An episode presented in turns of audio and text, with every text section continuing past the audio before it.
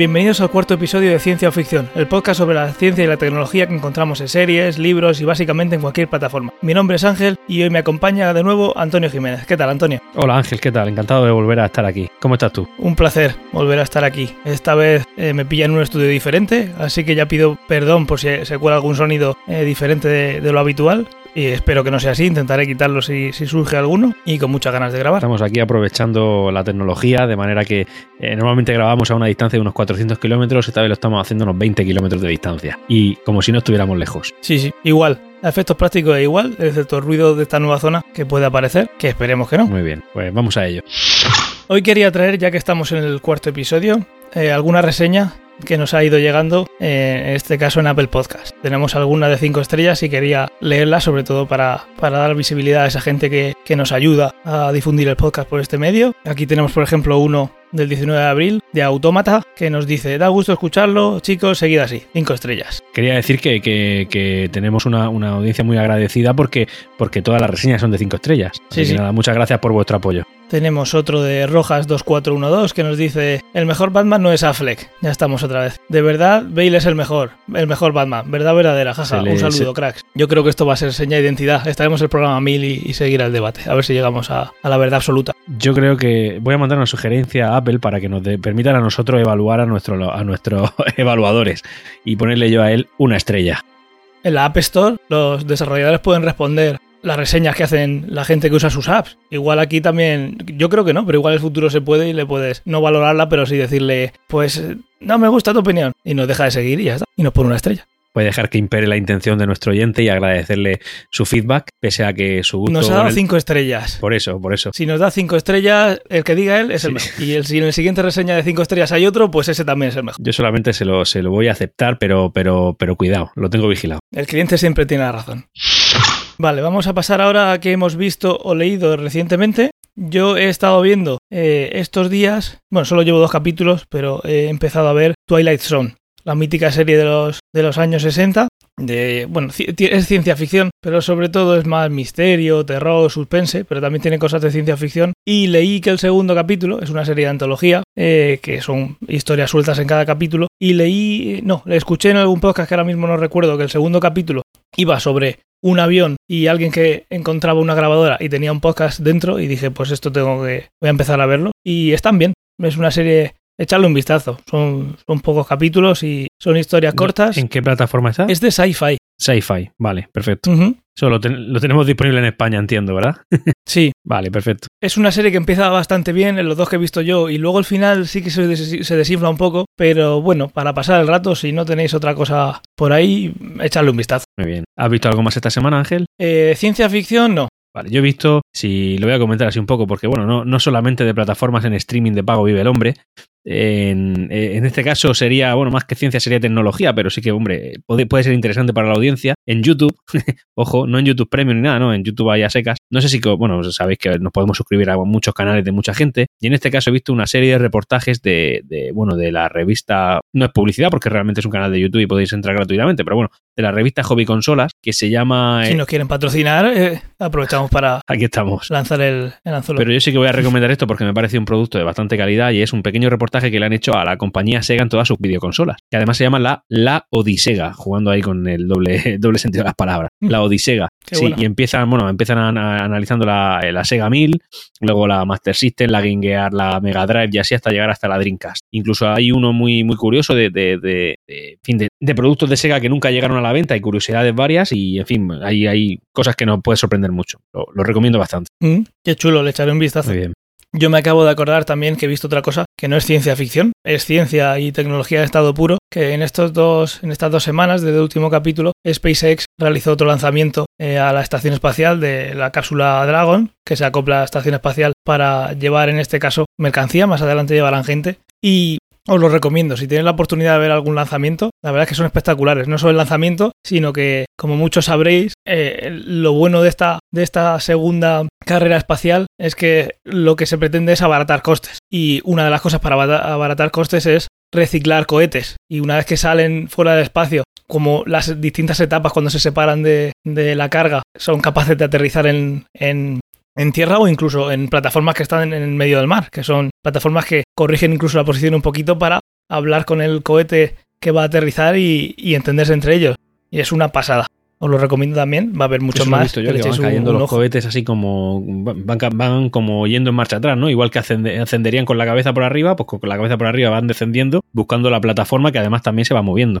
Sí, eh, tradicionalmente una vez que se lanzaba un cohete, pues eso entraba en la atmósfera y se desintegraba y adiós muy buenas. La próxima vez que tenías que hacer otro, tenías que hacerlo todo de, cero y era mucho más caro. Lo que consigue la tecnología y el ensayo de error, porque ha habido muchos lanzamientos con eh, que esa, esas fases no se han recuperado, es que esas fases, fases cuando se separan empiezan el descenso, algunas a tierra y otras a una plataforma en el mar y son capaces de aterrizar y luego ir a por ellas y reusarlas. Y eso hace que eh, se, se reduzcan los costes, creo que eh, en, un sesen- en un sesentavo, creo recordar que era comparado con lo que costaría si, si todo se perdiese. Eh, por curiosidad, un sesentavo es unas 60 partes, o sea, unas 60 partes, sesentava parte exactamente. No, Una no sesentava sexta, parte, eso, sí. Madre mía. Sí, creo, Vale. rec- creo recordar que sí, que era eso. Eh, eso hace que todo sea mucho más barato, llevar cualquier cosa al espacio sea mucho más Bueno, económico. hablando de, de los importes los importes literalmente astronómicos que se manejan en estos asuntos, pues hombre, cualquier dinero que se pueda ahorrar siempre está bien. No Más, que nada para hacerlo factible de cara a, incluso a la tecnología de consumo Claro. más adelante, en un futuro.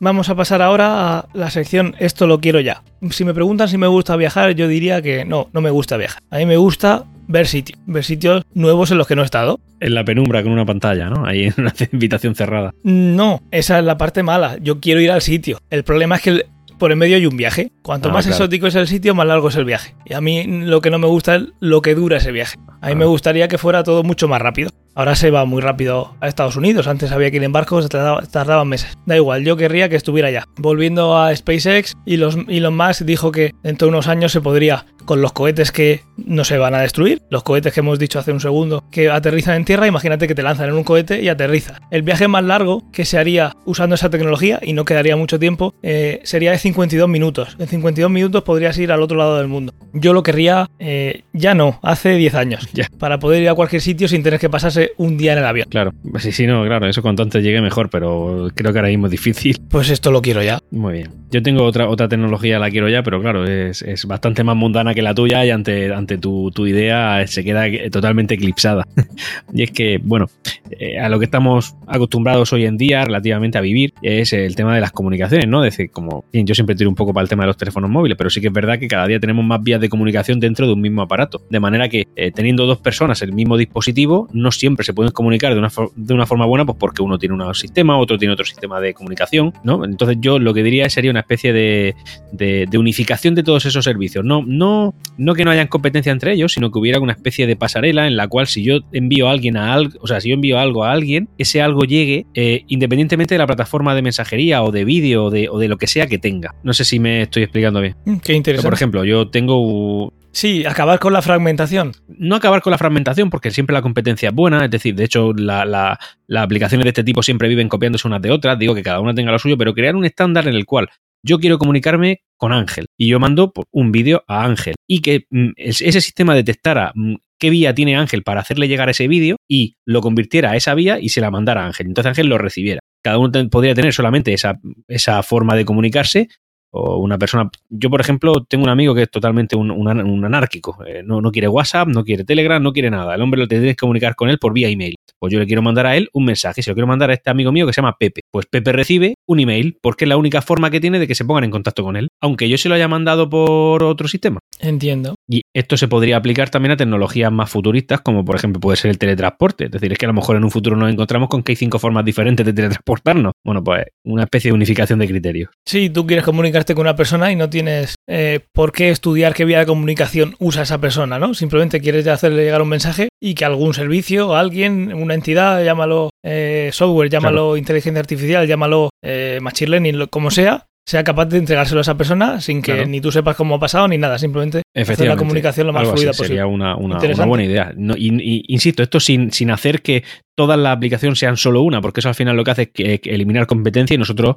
como consumidores perdemos calidad, sino que cada uno tenga la que le dé la gana. Sí. Pero que si yo mando un mensaje, ese mensaje llegue a su destinatario. Yo no se lo mando, yo no le mando un mensaje vía Telegram a Ángel David. Yo le envío a Ángel un mensaje y a Ángel le llegará de la forma que le tenga que llegar. Yo ya no lo sé, lo desconozco y tampoco quiero saberlo. Qué Bueno, interesante. nada, gracias, me siento mejor.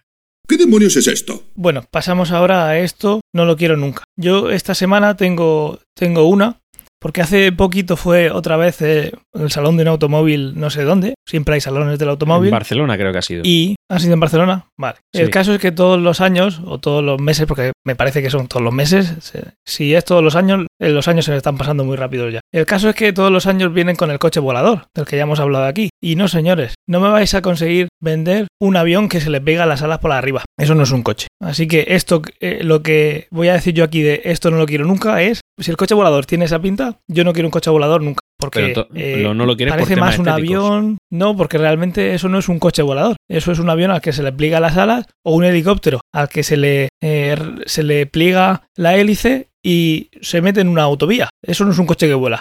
Eso es un avión o un helicóptero que le han puesto ruedas y parece un coche. Si Ah. la cosa va por ahí, yo no quiero ese tipo de coches voladores.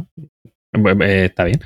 Yo, yo tengo otra tecnología, de esto no lo quiero nunca, y está a riesgo, a riesgo de decepcionarte, como, como, como científico que eres. Le, le, he estado, le he estado dando vueltas, digo, a ver qué digo yo en el podcast sobre tecnología que no quiero nunca, y independientemente de que me gustaría saber que somos capaces algún día de lograr esta tecnología, sí que es verdad que, al menos ante mi estrechez de mira en este aspecto, no quiero nunca poder viajar en el tiempo. Le he dado vueltas, pero no, no viajar en el tiempo como realmente sabemos que, o sabremos porque lo explicaremos en algún podcast, se puede hacer, sino como sale en las películas. Por ejemplo, el poder viajar al pasado, cosa que, bueno, en- técnicamente no es posible, ni- ni creo que no es posible en general.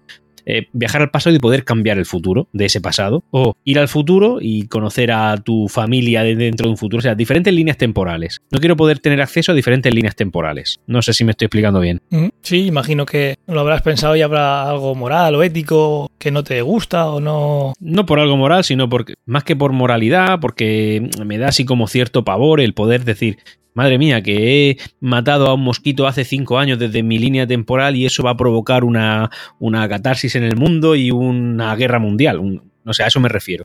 No me refiero a lo, a lo que hemos podido ver en Interestelar con el tema de, de viajar en el tiempo de cara al futuro, porque el tiempo es diferente para unas personas y otras según sus circunstancias. No sé si me estoy explicando bien ahora mismo. O sea, eso sí, porque eso es factible y eso no cambia un pasado, pero por ejemplo, los viajes al pasado concretaría, no los viajes en el tiempo, los viajes al pasado es lo que no quiero. A mí hay una. Yo eso lo he pensado ya alguna vez ya. Y a mí una cosa que sí me gustaría, relacionada con eso, y que yo creo que es compatible con, con, tu, con tu deseo, sería. eh, no sé si recuerdas en Fringe, eh, Walter Bishop, entre todo lo que inventa, inventa una ventana eh, que permite ver en un universo paralelo. Ver, pero no interactuar con él. Pues imagínate eso Buena idea. pero en el pasado. Yo creo que eso sí estaría bien. Igual eh, eh, estás, estarías Eso- infringiendo cosas de privacidad de la gente. Mi idea sería que te, te puedas ir con una ventanita, irte a un, a, a un huertecito en el que no hay nada, aparentemente, en ese momento no hay nada, y que tú puedas rebobinar hacia atrás mirando por esa ventana. No puedes interactuar, pero puedes verlo. Poder irte a ver hace 10.000 años que había, hace 20.000 años. Yo creo que eso estaría bastante Claro. chulo. Claro, si te metes en casa de alguien y vas hacia atrás, pues eso ya es un problema.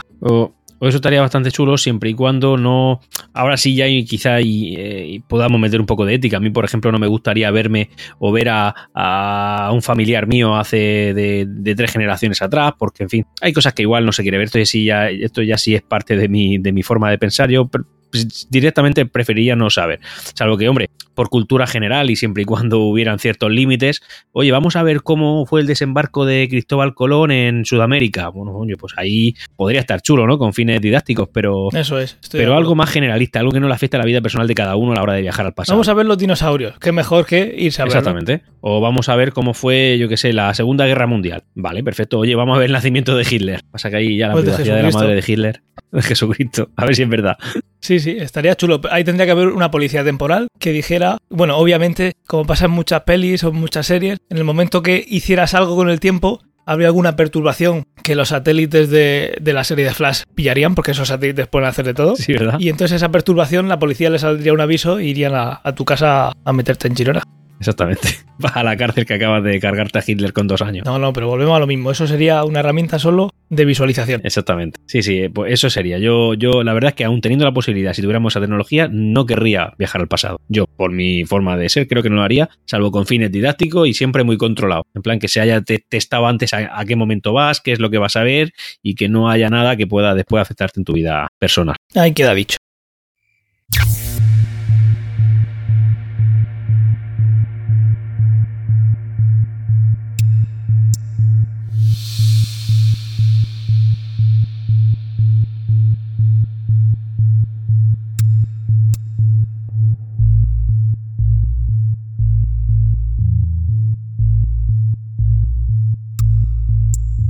Pasamos ahora al tema principal, que como habéis visto en el título es la vida extraterrestre. Y imagino que aquí películas, series, te, ven- te vendrán a la cabeza miles. Películas muchísimas. Esto creo que es un sino y es un es el, el día a día de las películas y casi cualquier cosa que vas a ver tiene extraterrestres. De hecho, no hace mucho lo comentamos también en, en este podcast. Vimos Star Trek, que es como la, en fin, el, el- el todo de esto. Por ejemplo, Star Trek, que ya es una federación de planetas en las que todas la- las civilizaciones que se han encontrado están trabajando, pues en ese caso para investigación o fines militares. Hay una película que quiero recomendar, recomendar que está relacionada con primeros contactos y vida extraterrestre que es Contact, que no sé si te suena. Sí, me suena, pero no. Si la he visto hace mucho tiempo y no la recuerdo. Es una película basada en una novela de Carl Sagan, el grandísimo Carl Sagan, y bueno, con eso yo creo que está todo dicho. Eh, con señales auditivas, ¿verdad? Como. Sí, sí, ya me voy acordando. Sí, la he visto. La protagonista es Judy Foster. Sí, sí, sí, creo que sí, que con unas parabólicas, ¿no? Muchas parabólicas. Sí, O la cosa antenas. Exactamente, sí, sí la he visto. No quiero decir mucho, no voy a ser que. Que No, y yo, yo no- aprovecharé esta semana, ya la tengo, la tengo por ahí para, para volver a verla, porque es una peli, bueno, como todo lo que tocaba Carl Sagan, que más adelante hablaremos de él, es una, una delicia. Luego, pues, Alien, eh, bueno, cualquier, tenemos ET, tenemos eh, Pre- Predator, ya que estamos. Predator, Tenemos, eh, ah, no, Independence Day, claro, Star Trek, Star Wars, y prácticamente lo que, lo que quieras va de esto. Eh, ¿Cómo se Mars llama? Attack, Esta de Tom Cruise. ¿Cómo se llama esta de Tom Cruise? Que es muy famosa también. eh, que son como, como brazos, tentáculos gigantes lo que aparecen. La Guerra de los Esa, Mundos. la guerra de los mundos. Hay muchas. Volviendo un poquito a primer contacto y, y- y a Contact, hay una que es lo- la mejor peli que he visto en mucho tiempo relacionada con ciencia ficción, que es Arrival. Arrival. Arrival es una película que me es una obra maestra. No la, no, no, no la he visto, no la he visto. Pues te la recomiendo muchísimo y a todos los que estáis escuchando que no la hayáis visto, es Se una pasada. Arrival, ¿no? Ujú, La Perfecto, llegada. apuntado queda. Una cosa que tienen en común muchas de estas pelis y series, las que mejor hechas están menos, es que los extraterrestres son pequeños hombrecillos verdes. ¿La que sí? Sí, y con cabezas raras y formas curiosas. Exacto. Eso es algo que apareció en la literatura de ciencia ficción en los años 40 del siglo pasado. Sin embargo, sabemos que eso es muy raro que se encuentre por ahí. Eso es algo, la invención de un autor y que luego esta gente que está deseosa de creerse las historias, casualmente todo lo que ven, todos los ovnis son iguales, todos los hombrecillos verdes son iguales. Pero esto tiene su origen en la ciencia ficción. Sin embargo, yéndonos al origen, lo que tendríamos que ver es qué se considera vida. Si vamos a buscar vida extraterrestre, tendremos que ver la definición de vida. ¿Qué es vida? Según eh, la Wikipedia, un ser vivo o un organismo es un conjunto de material de una organización compleja en la que intervienen sistemas de comunicación molecular, bla bla bla bla bla bla. Y la cosa que todos hemos escuchado es que tiene que, que os sonará a todos, que tiene que desempeñar las funciones, funciones básicas que se consideran de la vida, que son la nutrición, la relación y la reproducción. Eso es lo que consideramos la vida. Eso es lo que estaríamos buscando como extraterrestre, no esos pequeños hombrecillos verdes. Si los encontramos, estupendo. Pero si queremos buscar vida extraterrestre, eso, con eso ya habríamos encontrado algo. Por ejemplo, en la Tierra hay virus. Un virus, ah, no sé si has oído alguna vez que no se considera que esté vivo, Sí, lo, porque no lo- realiza esas tres funciones. Está la, la diferencia entre la bacteria y los virus. Y los virus, precisamente, es que se considera que los virus no, no son vida. La bacteria sí. Un virus lo que tiene es eh, ah, tiene información genética que cuando eh, infecta a, a un organismo, en este caso si vi- eh, vivo, le inyecta ese material genético y ya está. Su objetivo es reproducirse, reproducirse, reproducirse. Nada más. Oye, pues es la parte mejor de la vida. Sí, han elegido la mejor. Pero la mejor de la vida en un, eh, en un organismo, en este caso, que no estaría vivo. Vale. Sí, pues, joder. Habría que pensárselo. Bastante curioso. Para intentar ver un poquito cómo podríamos encontrar vida extraterrestre, ya sabéis, no estamos pensando solo en hombrecillos verdes, sino en cualquier organismo que no tenga lugar en la Tierra que tenga esas tres funciones básicas. Habría que remontarse a los orígenes de la vida en la Tierra. Los organismos que más antiguos se han encontrado en la Tierra datan de hace 3.800 millones de años. ¿Y dónde se formaron? En la Tierra, eh, aquí en la Tierra se formaron bajo el mar. Y hoy en día también se pueden encontrar esos organismos en una cosa que se llaman chimeneas submarinas. Que ah, no sé, la habrás visto seguro en algún documental. Sí, como en las profundidades más profundas del mar, ¿no? Sí. Son fumarolas que, están que forman ecosistema. Cada una de ellas es un ecosistema. Y esos organismos se basan en el calor y los productos químicos que las chimeneas eh, expulsan. En eso basan su vida. Las bacterias aprovechan los compuestos inorgánicos del- que las fumarolas expulsan al medio para obtener energía y así la transforman en materia orgánica. Ojo, estamos hablando de los primeros eh, seres vivos de la Tierra que cogían compuestos inorgánicos y los convertían en, orgánicos. Y de ahí viene, está disponible esa materia orgánica por primera vez para el resto de organismos. así como se piensa que empezó por todo lo que hemos visto. Porque al principio no había eh, fotosíntesis, simplemente era esa fumarola y de ahí de esos organismos, de esa materia orgánica se supone que empezó la fotosíntesis en la Tierra. Tenemos que sacar un podcast también hablando de, cómo se han llegado a estas conclusiones, porque claro, estamos hablando de un tiempo muy, muy, muy reseñable hacia atrás con que busquemos a un invitado que sepa de este tema y no como nosotros, seguro que nos lo puede explicar. Exactamente. Y en el futuro seguro que traemos a alguien que, nos ponga en nuestro sitio y que nos enseñe Exactamente. cómo son capaces de, llegar a estas conclusiones. Y que nos eche del podcast. Sí, y luego veréis que son mejores que nosotros. Exactamente. Venga, un saludo. Aquí en la Tierra sabemos que hay vida. Pero ¿qué pensaríamos si viésemos la Tierra desde lejos? Cuando se lanzó la sonda Voyager, cuando estaba a 6 millones de kilómetros de la Tierra, se dio la vuelta y le echó una foto. Y en esa foto la Tierra es un píxel. Madre mía. La Voyager hace unos años ya salió de lo que consideramos el sistema solar, está en territorio interestelar. Imaginad que alguien encuentra esa sonda dentro de, bueno, el tiempo que sea. ¿Qué pasaría si viera esa imagen? ¿Sabría que hay vida en ese punto? No. ¿Sería capaz de saberlo? Bueno, al menos con la tecnología que nosotros conocemos, ¿no? Con esa foto no, y sin embargo está solo a 6 kilómetros de. Eh, a 6 millones de kilómetros. Y con 6 millones de kilómetros una foto a la Tierra, esa persona, ese supuesto extraterrestre, no sería capaz de saber que hay vida. Entonces, si nosotros estamos buscando signos de vida fuera de la Tierra, ¿qué es lo que estamos buscando exactamente? Un píxel azul pero de ese píxel tenemos que sacar información suficiente para llegar a esa conclusión. Claro.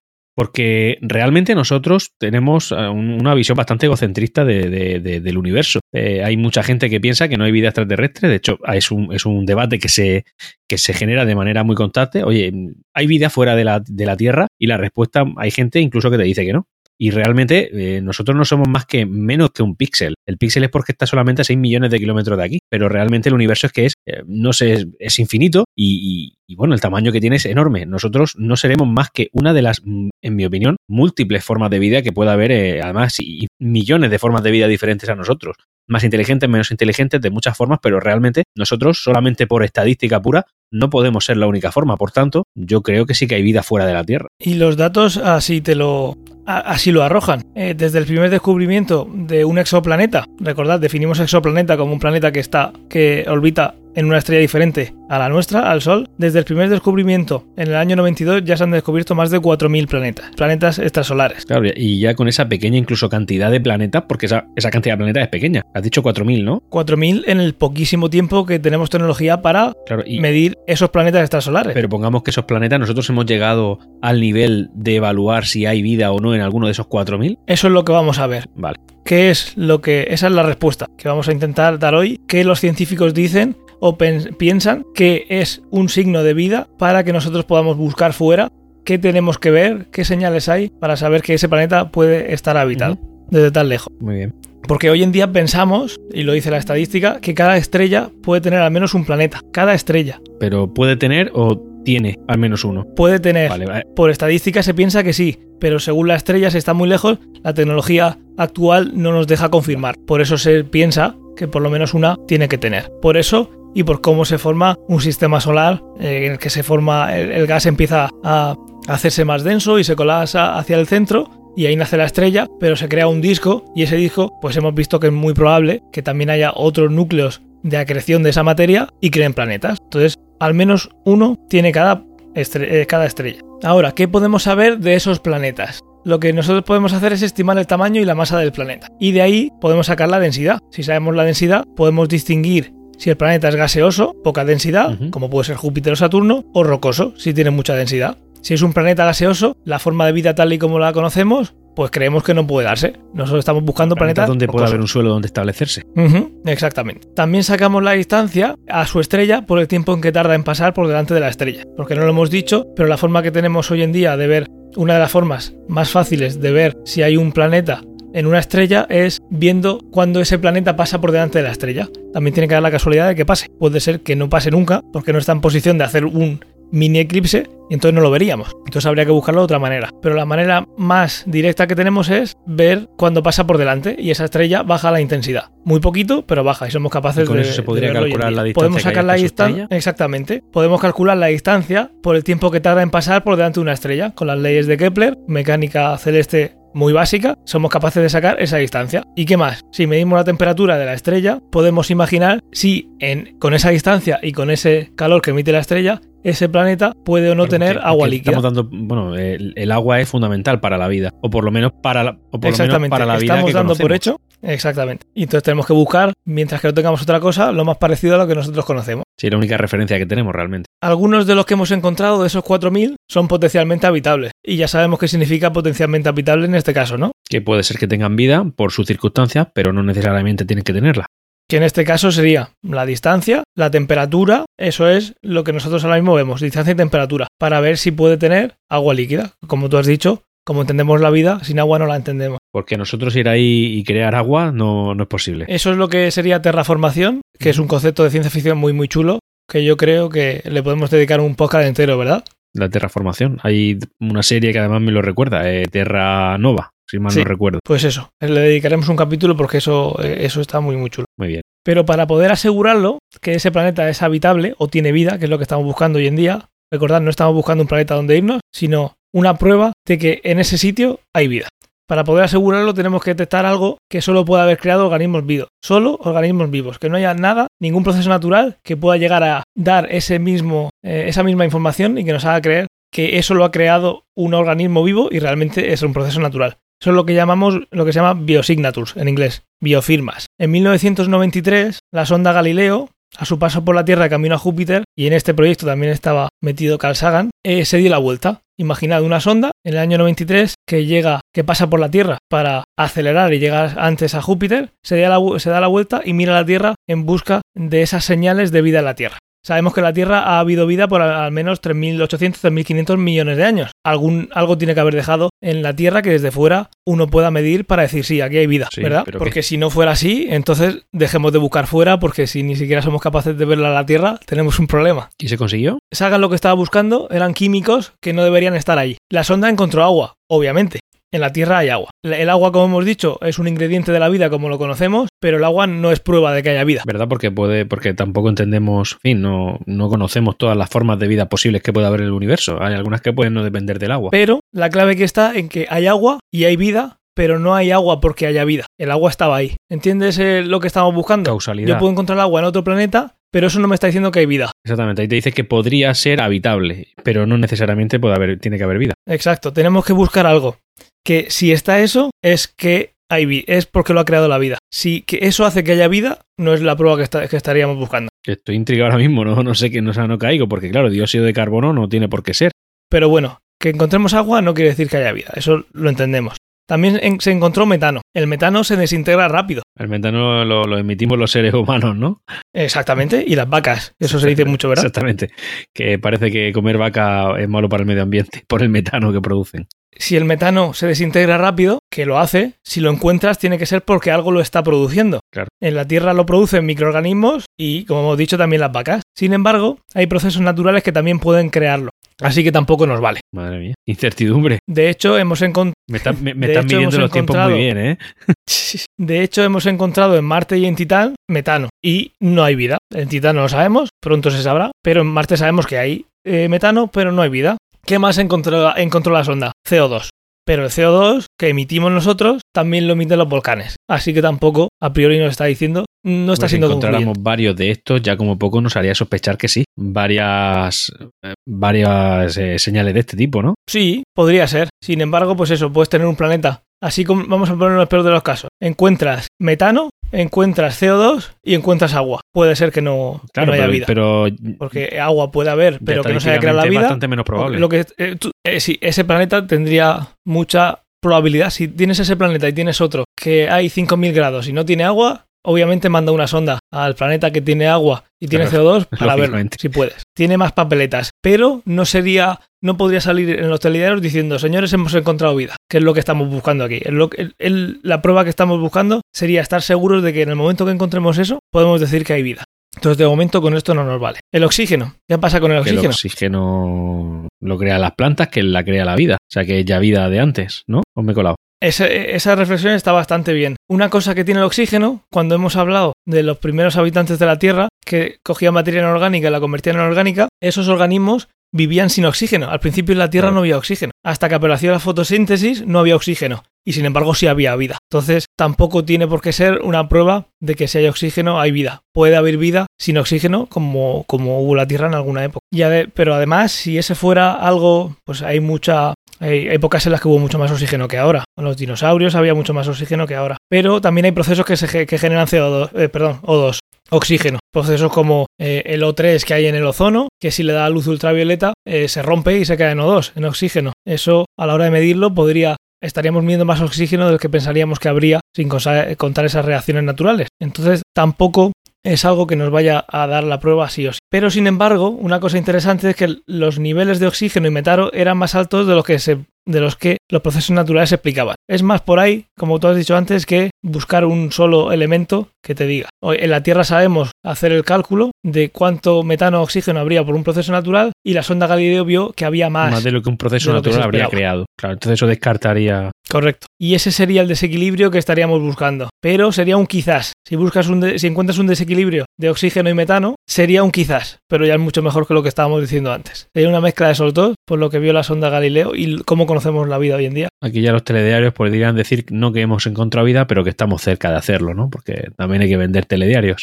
Sí, sí, eso, con- eso, eso descuida. Hay otra cosa también que encontró Sagan, otras biofirmas en la Tierra, que eran bastante raras. En las áreas más brillantes de la superficie del planeta, recordad, estamos hablando de la Tierra, pero pensad como si fuerais extraterrestres, había enormes áreas que absorbían la luz roja, pero no absorbían nada del infrarrojo. La mejor explicación de esto es un pigmento que cubría la superficie del planeta. Y un pigmento que absor- absorbe luz roja, pero no absorbe nada del infrarrojo, y que además también absorbe rojo y azul, aparte del rojo también el azul, pero no infrarrojo es la clorofila. Clorofila. Había clorofila en ese planeta. Y Era un planeta verde. O y sea la que había- clorofila. Había, vida ge- vegetal.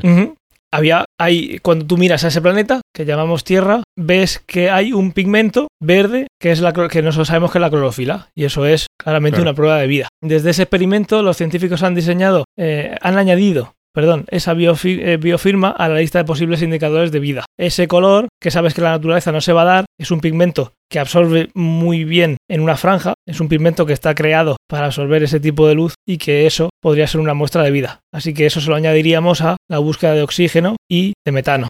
Esos picos diferentes. Pero claro, ca- cabría la posibilidad de encontrar direct solo la clorofila, no porque habría más. Podría ser. Habrían otra. Sí, pero entonces en ese caso ya no habría que buscar más, porque claramente debería de haber otro de, la- de las biofirmas que, que hay anteriormente, ¿no? Sí, no sería excluyente. Como hemos visto en la Tierra, el oxígeno y el metano parece que van de la mano, por cómo, Este por los organismos que hay Pero la clorofila.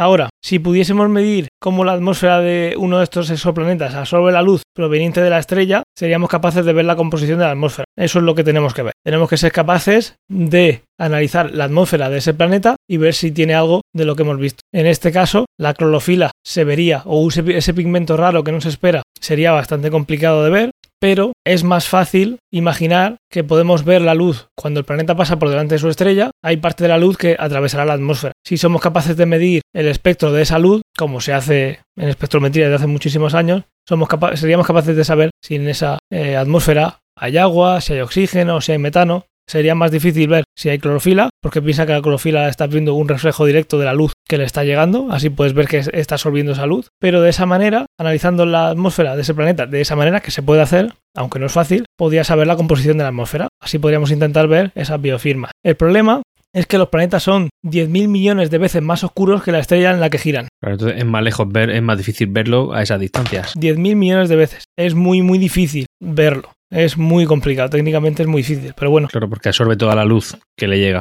sí que realmente tú estás intentando, si te, ha- si te pongo una comparación, es como si intentas ver, detectar una polilla que pasa por delante de un foco que esté colocado en la punta de la Torre Eiffel, mirando tú desde Nueva York. Joder. Eso es lo que tienes que ver. Si estás a 6.000 kilómetros y en una bombilla por delante pasa una polilla, imagínate lo preciso que tiene que ser tu instrumento para poder ver esa diferencia de luz y poder analizarlo. Eh, La precisión tiene que ser abismal. Sí, hoy en día no es capaz de hacerlo así, aunque sí que hay, según el planeta, según las circunstancias, sí que en algún eh, los científicos son capaces de eh, casi asegurar de que en ese planeta, en la atmósfera, hay agua, que eso ya se ha hecho, pero como ves es muy difícil. Una cosa es, una cosa es eh, estimarlo y otra cosa es saberlo con certeza por esa dificultad. Pero sí, es algo que se puede hacer. Igual no se puede hacer con mucha facilidad y con todas las estrellas. Obviamente cada una está más lejos que la anterior, pero esa medida es algo que podemos hacer y dentro de unos años va a ser más posible. Y ahora más o menos sabemos, gracias al experimento de Sagan del 93, qué estamos buscando para saber si en ese sitio hay vida. O, o al menos para acercarnos bastante a la certeza de que hay vida. Sí, sin embargo, como tú has dicho, solo conocemos la vida tal y como es ahora en la Tierra, o como ha sido en la Tierra. Y eso ahora, porque sería mucho más cómodo detectar ondas de radio, por ejemplo, otro tipo de radiación que nos haga saber de una civilización tecnológica en ese planeta. Eso sería mucho más fácil. No habría que buscarlo. Aquí a lo mejor lo hemos recibido, pero no, pero no tenemos los medios para interpretarlo. Bueno, ahora después hablaremos del SETI, que intenta buscar alguna onda de alguna, civilización, de alguna civilización, algo que se haya emitido, pero ahora hablaremos de eso. Volviendo a lo que hemos estado hablando, si encontráramos radiación eh, que proviniese de ese planeta, sería más fácil saber que hay una civilización tecnológica ahí. Sin embargo, la capacidad tecnológica del ser humano, que es la que conocemos, solo es el 0,00002% de la historia de nuestro planeta. Solo durante ese tiempo hemos sido nosotros capaces, tecnológicamente, de emitir eso que estaríamos buscando. Entonces sería la tarea muchísimo, muchísimo más complicada. No solo tenemos que encontrarlo, sino tiene que dar la casualidad de que esa civilización se encuentre en un estado que nosotros hemos estado poquísimo tiempo. Y luego también hay algo que se está estudiando recientemente y que nos hace pensar en esa posible vida en otro planeta y es que el interior del planeta también importa, no solo importa la atmósfera. Por ejemplo, en la Tierra tenemos un núcleo de hierro fundido que gira y eso crea una magnetosfera que nos protege de los rayos mortales del Sol. Algo tan simple como estar en un planeta que tiene un núcleo de tal manera que permite crear un campo magnético es la diferencia entre que haya vida en la Tierra o no hubiera habido nunca. Y, y eso desde buscando, podremos nosotros o podemos encontrar algún lugar donde tengamos esa, bueno, claro, esa, esa magnetosfera, has dicho, ¿no? Eso nosotros Seguro que, que, lo hay, pero que podamos medir, medirlo hoy en día, imposible. Entonces puede ser un planeta ideal para la vida, pero con una radiación tan grande que no permitiese que un organismo se hiciera complejo porque acabarían con, con él por la radiación. Algo tan simple como eso no recuerdo en qué película vi, algo como que los rayos del sol eran mortales en nuestro planeta y entonces se tomaban unas pastillas por las cuales estaban protegidas de ese tipo de radiación, las personas que salían a la calle. No sé si te suena. Pues no sé si eso me suena que lo he visto en los 100. Puede ser, puede ser. Se tomaba una pastilla y entonces ya estaba protegido de esa radiación, o sea que podemos inventar esas pastillas. La cosa es que en ese planeta que estamos buscando vida están todas las condiciones, imagínate, pero no, no, eh, no, hay vida porque no se ha podido crear por la radiación. Sí que una manera indirecta de, de saber más o menos de qué está compuesto ese planeta desde tan lejos sería si existe, si todavía existe, el disco protoplanetario. el disco de materia que no cae en la estrella y que forma el planeta. Y eres capaz de estudiar ese disco. Pues la, información, eh, la materia que hay en ese disco, por la luz que llega, y puedes saber que hay hierro, que hay algo parecido a, lo que nosotros tenemos aquí, pues uno puede pensar que hay, puede haber un planeta que el núcleo sea parecido al nuestro e imaginar que sí que puede tener esa magnetosfera. Pero incluso podría darse el caso de que esto no sea descartable para que hubiera vida, porque eh, a lo mejor nosotros, por como entendemos la vida, damos por hecho que la radiación es mala, pero puede ser que haya ahí un vida que sea capaz de asumir y de, y de, y de vivir con esa radiación, o incluso que le pueda venir bien para su propio desarrollo. ¿Sí? Eso, eso parece muy de ciencia ficción. La comunidad científica está muy, muy de acuerdo en que con radiación no puede haber nada complejo sin que esa radiación antes la destruya y por lo tanto nada podría proliferar. Eso parece bastante claro y a mi parecer también, de que realmente es algo inerte. Es como si en un campo echas sal. Sabes que tú ahí estás evitando que lo más mínimo empiece a crecer y entonces no va a haber nada por encima de eso. Luego, también hay que tener en cuenta planetas gigantes cercanos. Puede haber planetas gigantes que estén cerca de ese planeta se puede calcular más o menos si tú puedes hacer eh, experimentos, simulaciones de cómo puede afectar eso al disco protoplanetario y cómo se forman los planetas. Eso puede afectar a la estructura interna de ese planeta que estemos viendo. Puede ser la diferencia en que haya eh, entre que haya vida o no. Un planeta en ese mismo sistema. O sea que la cosa es bastante, bastante compleja. Estamos empezando a aprender poquito a poco qué condiciones tiene que tener un planeta para que sea habitable y qué biofirmas hay en ese planeta para intentar saber si tiene vida o no. Y esto en poquito tiempo. Dentro de unos años yo creo que podríamos tener alguna noticia bastante interesante. No de que haya vida, no estoy diciendo que la vayamos a encontrar ya, pero sí que se vean planetas realmente con condiciones muy muy buenas para la vida. El tema luego sería, si nosotros los queremos usar para evitarlos, es cómo llegar a ellos, ¿no? Eso ya os remitimos a un ciencia ficción anterior o simplemente mandar conciencias. en una nanovela. Si es que todo al final, sin quererlo, estamos haciendo todo incremental. Exactamente. Y nosotros aquí salvando el mundo desde, desde nuestro podcast. Ahora quería hablar también, eh, ya que hemos llegado hasta aquí, de la ecuación de Drake, que es una ecuación que muchos de vosotros conoceréis. Es una ecuación que estima la cantidad de civilizaciones en nuestra galaxia, solo en nuestra galaxia, en la Vía Láctea, susceptibles de poseer emisiones de radio detectables. Fue concebida por un radioastrónomo, Frank Drake, que fue el presidente del SETI, que ahora hablaremos de él, en 1961. ¿Qué dice esta ecuación? Es una ecuación que son solo, es solo una multiplicación. La ecuación multiplica estos factores. Tenemos R mayúscula, que es el ritmo anual de formación de las estrellas adecuadas en una galaxia. ¿Qué se pone ahí en esa R mayúscula? Pues se estima en 10 estrellas que se forman cada año. Eso lo vamos a multiplicar por F sub P, que es la fracción de estrellas que tienen planetas en su órbita, que en aquel momento cuando se hizo la ecuación se le puso 0,5. La mitad de las estrellas cuentan con un planeta. Antes hemos dicho una, pues aquí en esta cuenta vamos a poner la mitad, solo la mitad. El siguiente factor por el que multiplicamos es por n sub e, que es el número de esos planetas orbitando dentro de la ecosfera de la estrella. La ecosfera es lo que llamamos zona habitable, lo que hemos hablado antes. Distancia a la estrella que no sea tan próxima para que sea demasiado caliente y no pueda haber agua líquida y que no sea tan lejana para poder albergar vida. Obviamente siempre vida como nosotros la conocemos. Luego lo multiplicamos por F sub L, que es la fracción de esos planetas dentro de la ecosfera en la que la vida se ha desarrollado. Tenemos uno, pues tenemos que tener un factor ahí, no vamos a poner que 100% de los que estén ahí se desarrolla vida. Tenemos que multiplicar después por F sub I, que es la fracción de esos planetas en los que la vida inteligente se ha desarrollado. Tenemos, como veis, es bastante simple y tiene bastante sentido. Después vamos a multiplicarlo por la fracción de esos planetas donde la vida inteligente ha desarrollado una tecnología e intenta comunicarse.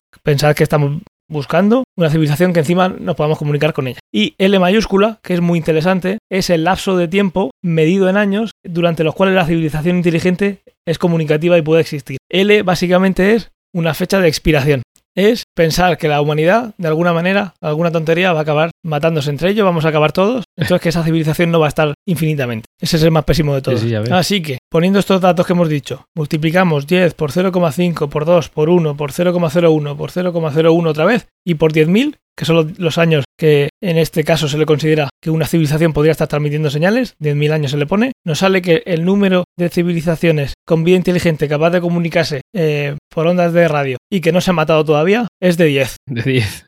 10 posibles civilizaciones detectables solo en nuestra galaxia. decir y eso es hasta, hasta donde llegamos, porque... Solo en la galaxia. Exactamente. Que luego hay... En fin, que nuestra galaxia no deja de ser un grano dentro del, del, montante de todo lo que hay. 100.000 millones de galaxias. Pues eso sería una estimación. Luego, esto es muy interpretable. Puedes coger y decir, vale, pues ahora sabemos que es una. En lugar de 0,5 planetas vamos a considerar que es uno. Pues ya tienes en vez de 10, 20. Vamos a considerar que en vez de 10.000 años son 1.000 años en los que tardan en matarse. Pues otra vez se reduce un 10%. Esto da mucho juego, como podéis ver, y al final, incluso poniéndose las malas, con lo grande que es el universo y con todo lo que vamos aprendiendo día a día, que hace no mucho el Hubble volvió, ha estado cogiendo de una zona, como ya hizo en su día, cuando, cuando poquito después de que lo lanzaran al espacio, el telescopio espacial, mirar en una zona que parecía vacía del cielo y estar ahí cogiendo luz y luz y luz y resulta que en cualquier sitio que miras del cielo hay una galaxia, pues imaginar estos números lo que se multiplican si consideramos otra galaxia. Sin embargo, esta ecuación estaba buscando dar un número aproximado de algo que pudiéramos hacer en nuestra galaxia. Si vemos, si sabemos que hay muchas fuera, pero obviamente vamos a tardar un montón en comunicarnos con ella, pues obviamente tiene menos gracia. Como podéis imaginar, críticas a esta ecuación hay un montón. El planteamiento de la ecuación, eh, que no tiene sentido algún número, otro, pero bueno, no es nada súper científico, es simplemente algo que nos hace soñar y que ha inspirado a mucha gente. Desde mi cuñadismo la veo un poco cogida con pinzas, ¿no? Es muy simple, pero las cosas simples realmente funcionan muy bien y con el tiempo le están dando la razón no la razón en números, pero sí la razón de que cualquier cosa que pensabas de cantidad de planetas, de estrellas con planetas y demás, se ha visto que es superior a lo que se pensaba hace poquísimo tiempo. Cada vez hay más y más condiciones similares a las de la Tierra que somos capaces de detectar con los instrumentos que tenemos que son muy muy limitados. Así que la ecuación sí está cogida con pinzas, es una ecuación bastante simple, pero si hay algo que en mi opinión dándole la razón a esa ecuación es que lo que nosotros creíamos que era muy tirar a la alta, hay veces que se queda por debajo. Hemos hablado hace un poquito de SETI, que es el acrónimo en inglés de Search for Extraterrestrial Intelligence, o en español, Búsqueda de Inteligencia Extraterrestre. El SETI es un proyecto que trata de encontrar vida extraterrestre inteligente, ya sea por medio de análisis de señales electromagnéticas capturadas por radiotelescopios o bien enviando mensajes de distintas naturalezas al espacio para intentar que, que nos respondan. Hasta la fecha, no se ha detectado ninguna señal eh, de un claro origen extraterrestre, sin incluir la señal de eh, WOW, que es una señal que detectó eh, este sistema del que voy a hablar ahora y que hizo pensar a la gente que se había encontrado algo. Luego se más o menos se descubrió lo que era y se vio que era de origen terrestre, no era algo que venía de fuera. Perdona, perdona mi ignorancia, pero detectó literalmente esas cuatro letras. Era la señal de radio era W o W, wow, así como un vehículo Sí. que se aleja, eh, que hace wow, Ah. ese era, no era una voz, Ah, vale, era un vale, sonido que recordaba a eso. Hay una cosa muy chula de SETI, este proyecto está muy chulo desde mi punto de vista, no solo porque estás intentando buscar ese porcentaje tan pequeño de civilizaciones que hemos hablado, que son capaces de comunicarse y que se hayan comunicado y detectarlo viajando miles y, mil- y miles de kilómetros por el espacio, sino que hay una cosa muy chula y es que, claro, imaginad un montón de, de radiotelescopios en la Tierra cogiendo datos. Esos datos hay que analizarlos para ver si realmente hay alguna señal. E interpretarlos. No, esos claro, esos datos no van. No, no hay una persona escuchando todas las señales del mundo esperando oír algo. Eso va a un ordenador, se almacena y luego eso hay que analizarlo. Una cosa muy interesante de este proyecto, que está muy chulo, es que tú te puedes bajar un programa de internet te lo pones en tu ordenador y cuando no estás usándolo, tú puedes, salta un, sal- un salvapantallas y en ese tiempo en el que tú no estás usándolo, puedes ceder el porcentaje de computación que tú quieras para analizar señales. Y esto cualquier persona puede estar escuchándolo de, o sea, perdón, interpretando, su- haciendo que su ordenador interprete todo esto. Sí, exactamente. Tú estás buscando un patrón que no sea que, que sea una señal en el ruido de fondo, porque todo va a ser ruido y lo que va a hacer el ordenador es analizar esa información y el resultado de cada paquete de información, que pueden ser segundos de, de, a- de, de información o minutos, depende del paquete que te manden para que tu ordenador procese, lo mandan de vuelta al SETI y dicen si hay algo o no hay algo. Vale, pero aquí realmente tú lo que estás haciendo es contribuir con el, con, eh, con el SETI en que tu ordenador haga cálculos. Pero tú realmente. Exactamente. Estás haciendo un ordenador global. Tienes las antenas, cogen señal y para ayudar a la búsqueda tenemos un superordenador que es toda la red de ordenadores que quieren donar ese tiempo de computación para ese propósito. ¿Y esto por qué no lo mandan al superordenador este que había en Barcelona, al Mare Nostrum? Bueno, este proyecto es un proyecto que tiene muchísimos años. Ya, y que a lo mejor eh, que no, no tiene tanta financiación, entonces requiere de, de que otro le podamos ayudar con. Pues esto me interesa. A lo mejor te, ahora luego te, te pediré los datos. Es muy interesante. Ya te digo, pon S-E-T-I, SETI, y te saldrá. Y seguro que ves imágenes de que al final es un salvapantallas que sale, que está viéndose cómo analiza la señal. Es seti.org, que estoy entrando ahora mismo. Sí, exactamente. Voy a donar mi iPad. No creo que, no creo que el iPad funcione, ¿no? tiene que ser un ejecutable en un sobremesa que cuando está el ordenador parado tú le dices qué porcentaje de CPU quieres que use Ah, y, vale. y ya está ahí está pues tú tienes tantas grabaciones durante un día y eso hay que analizarlo hay parte que lo analizan ellos y otra parte que tú puedes analizarlo te mandan esos paquetes todo eso se hace automático eh, escanea esos paquetes en búsqueda de algo que sea diferente al ruido y cuando termina con ese paquete le manda el resultado a SETI y le dice aquí no hay nada Pues si, si el SETI, si el SETI necesita eh, fuerza de computación, digamos, podrían hacer una aplicación para, para dispositivos móviles, ¿no? Ahí podrían ganar muchísima computación. Hoy en día el- son los dispositivos más extendidos en este aspecto. Sí, podría ser. El mundo ha cambiado bastante desde que lo hicieron. Y ya para acabar, hemos estado hablando todo el rato de recibir información. También hemos, eh, hemos estado hablando todo el rato de recibir información, ya sea eh, por ondas de radio esa posible civilización o simplemente por la luz que viene, que provenga de ese planeta o de la atmósfera para intentar saber si en ese sitio hay vida. Lo que vamos a hacer ahora para terminar es hablar del mensaje que se mandó desde el telescopio de Arecibo, en el que hicimos justo lo contrario, mandar nosotros un mensaje. El mensaje de Arecibo, que si ponéis Areci- mensaje de Arecibo os saldrá una imagen con ese mensaje en colores muy bonito para que se vea visualmente, es un mensaje que se envió al espacio en el año 74. Obviamente aquí también estaba metido eh, Carl Sagan en este proyecto. Es una... eh, Arecibo es una es una región de, si no recuerdo mal, de República Dominicana, que tiene un- una antena parabólica de más de 300 metros de diámetro. Una pequeña puntualización, Ángel, perdona, que acabo de darme cuenta. Arecibo está en eh, Puerto Rico. Puerto Rico, exactamente. Está como si fuera en un volcán. Sí, lo estoy viendo aquí, está como incluso camuflada entre árboles, entre la arboleda. Sí, sí, sí. Además me, me gusta cómo está, porque normalmente las parabólicas, como bien sabemos, son la antena así con forma, la parte de, de circunferencia, digamos, y luego hay un palo que sujeta lo que es la antena realmente. Pues aquí la antena está cogida como con, con cables, o sea, con columnas Sí, enormes y cables, muy sí, chulo. sí. Y como obviamente tú no puedes girar esa antena porque está clavada en el suelo, es el receptor el que se mueve para apuntar. Eso está súper chulo. Claro, cla- ah, claro, qué bueno. Pues el mensaje eh, tenía una longitud de 1679 bits y fue enviado al cúmulo M13 del catálogo Messier. Es un cúmulo celeste que está en la constelación de Hércules que está a 25.000 años luz y está formado por unos medio, una medio millón de estrellas. Ahí está la gracia. Están mandando una señal a un sitio en el que en poquito espacio angular en el cielo hay medio millón de estrellas. Muchos posibles planetas. Exactamente. El mensaje contiene información sobre el sistema solar, el planeta, el humano, y fue diseñado por Frank Drake, ¿os acordáis? La ecuación de Drake, Carl Sagan y otros. ¿Por qué 1679 bits? Porque es el producto de dos números primos. Si yo te mando una cadena de bits, pi, pi, pi, pi, algunos en blanco, otros en negro, y te mando 1679, ¿tú qué haces con ellos? Si lo quieres poner en forma de imagen, solo tienes dos opciones, porque 1679 es 23 por 73. Si lo pones en 23 por 73 te sale bien, y si lo pones en 73 por 23 no te sale nada. Entonces, de esperar que si hay una civilización inteligente, en un ratito se dé cuenta de esto. ¿Se entiende más o menos, no? Sí, sí, sí.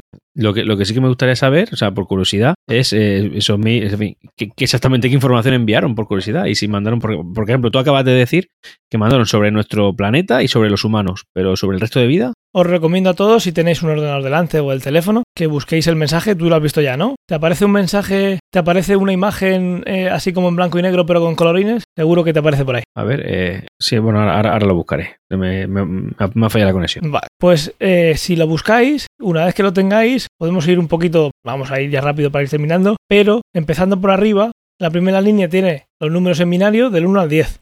La segunda línea, cuando digo líneas es imaginando que estáis viendo la, imagen, realmente está hecho de, varios, de varias zonas. En la primera línea tiene los números del 1 al 10, en la segunda están puestos la molécula de ADN, que realmente está puesta, eh, representa los números 1, 6, 7, 8 y 15, que representan al hidrógeno, al carbono, al nitrógeno, al oxígeno, al fósforo. Sí, ya lo estoy viendo. Parece un juego de marcianitos. Sí, obviamente imagínatelo en blanco y negro. Los colores son simplemente para que nosotros veamos cómo está dividido, pero obviamente son unos y ceros que se mandaron en una línea. Sí, sí.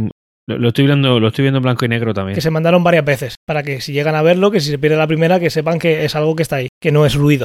Entonces, hemos visto la primera línea. La segunda está diciendo la molécula de ADN. Lo que suele aparecer en verde son los nucleótidos, que son lo que forman el, lo que forman nuestro ADN. La desoxirribonosona, la adenina, la citosina, etcétera, etcétera. Y eso también está puesto, cuando echarle un vistazo y veréis que todo tiene sentido de cómo está puesto en cada sitio. Digamos que eh, en un punto le estás diciendo este elemento es el hidrógeno y luego están diciendo cuántos hay de hidrógeno para crearte la molécula. Está súper bien pensado. Está claro que el público objetivo de, este mensaje es la vida inteligente, porque es difícilmente interpretable. Yo, tú no estás es tan difícil, ¿eh? Si, te pones si los ponéis a analizarlo, veréis en un ratito que es algo, imaginad una civilización que le llega a algo, obviamente va a tener por lo menos las 50 mentes más inteligentes del mundo ahí. Y eh, eh, la verdad es que es bastante simple para toda la información que se mete desde mi punto de vista. Pero eso, es que yo lo he visto muchas veces. Si es la primera vez que lo veis, pues, uy, ¿esto cómo van a, por dónde van a cogerlo? Pero sí, cuando lo has visto varias veces, dices, uy, qué inteligente que fue esto. Luego tienes un dibujo que es la hélice de ADN, simplemente un dibujo. Luego tenemos un, eh, un muñequito que representa al humano. El elemento que hay a la izquierda es la altura. Esta, la altura obviamente también está puesta en binario, está como acotada, y, pero claro, ¿cuál es la altura? La altura viene relacionada por un múltiplo de la longitud de onda con la que se mandó el mensaje, que es la única medida que nosotros le mandamos. Cuando le mandas algo a alguien en una frecuencia, esa frecuencia relacionada con la velocidad de esa onda puede sacar la longitud de onda. La longitud de onda, imagínate, imagínatelo que se lo mandas en amarillo. Si se lo mandas en amarillo, son 550 nanómetros. Pues si yo te digo que mide 200, pues la única unidad que te he mandado es la que viene en la información de eh, la luz. Entonces tenías que, multiplicar 550 nanómetros por 200. Ya te he dicho que mide algo. ¿Entendéis más o menos? en este caso, la unidad es la longitud de onda de la radio, que son 126 milímetros. 126 milímetros es la única unidad de medida que le hemos podido mandar a esa gente, a esa supuesta gente. El elemento de la izquierda te corresponde a 14 y 14 multiplicado por 126 milímetros sale un metro 70 y algo, el promedio, en aquel momento. A la, a la, derecha del humano aparece ahí como un pegote cuadrado. Eso es la cantidad de, de, humanos que había en la Tierra en el momento que se mandó, que eran 4.000 millones. Llevamos por 7.500 millones. ¿Y cómo se ven ahí los 4.000 millones? Porque yo estoy viendo el, efectivamente el pegote cuadrado que tú has dicho. Pues la parte de arriba a la izquierda, ese punto final, sería el final, y desde abajo a la derecha, de derecha a izquierda y de abajo a arriba, vas haciendo el número. Es 1, 1, 1, 1, 1, un montón de números, y eso en ah, binario son 4.000 millones, un poquito más. ¿Lo ves ahora? Debajo del humano tenemos eh, el Sol, puesto como un cubo de Rubik de 3x3 y luego el resto de planetas, que también estaba Plutón en aquel momento. Y la Tierra está un poquito desplazada hacia arriba y justo debajo del humano. El humano está en el tercer planeta. Que le indica que ahí es donde estamos. Sí. Y por último, abajo del todo, está un dibujo. perdona, los planetas van en eh, número de píxeles según su propio tamaño, ¿no? Sí, exacto. La última parte representa el telescopio agresivo con el diámetro, que es el número multiplicado por esos 126 milímetros que, que hemos dicho antes, que era la longitud de onda a la que se mandó esa señal. Claro. Y entonces de ahí sacas que el diámetro son 306 metros. Y ese es el mensaje que está viajando. Se mandó en el año 74, ya lleva un tiempo viajando y hasta dentro de 25.000 años no llegará. 25.000 años. Y si llega y lo detecta alguien, porque si pasa y la gente está, pues imagínate que llega en fin de año y no trabaja nadie. Sí, claro. Lo típico que pasan dentro de 25.000 años. Imagínate cuando todos emocionados, con prisa, quieran respondernos y se den cuenta de que vamos, van a tardar 25.000 O años. bueno, en- si tienen nuestra tecnología, si tienen una tecnología superior, ¿no? Y se van a poder saltar la velocidad de la luz. Podría ser interesante. Pues seguramente. Si nosotros somos los más retrasados de todo, de toda la galaxia. Si nosotros, yo creo que si nos dejas 25.000 años, lo sacaríamos. Pero según la, la ecuación de Drake, mm, no, no viviríamos tanto. No sé si en 20 no sé si en 10.000 años uno es capaz de saltarse esa ley de la física. Pero sea como fuere, será interesante. Si hay alguien aquí para recibirlo, ver qué nos han dicho. La verdad es que va a ser un- va a haber un poco de lag en la comunicación. La verdad es que el, el mensaje cuando nosotros lo vemos sí que es mucho mejor verlo en color porque en blanco y negro es muy difícil. Lo estoy viendo en blanco y negro y, es complejo. Bueno, es complejo, es decir, que, que los colores ayudan mucho a,